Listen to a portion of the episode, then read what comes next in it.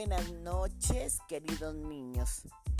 En este día vamos a realizar una tarea muy bonita.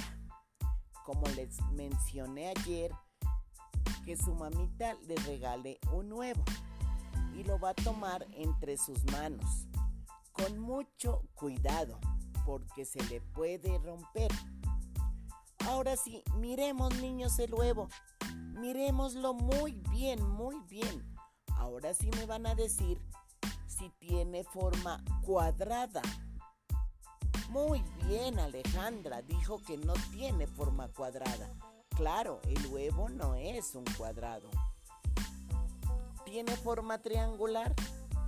Tampoco. Muy bien, Samuel. Dijo que no tiene forma triangular. Entonces, ¿qué figura tendrá? Ah, yo sé, dijo Melanie, yo sé. ¿Qué figura tiene? Círculo. A ver, miremos bonito, niños. Este huevito tiene forma de círculo. Es redondito. Mírenlo bonito. Es redondito. Dijo el niño Dylan y la niña Ángela que no, que no era redondo. Entonces no tiene forma de círculo. A ver, pensemos qué forma tendrá, porque es un poco alargado y un poco redondo. Ah, sí, muy bien. Por ahí la niña Noelia dijo que es un óvalo. Muy bien, niños. El huevo tiene forma de óvalo. Y entonces nosotros vamos a, a dibujar óvalos.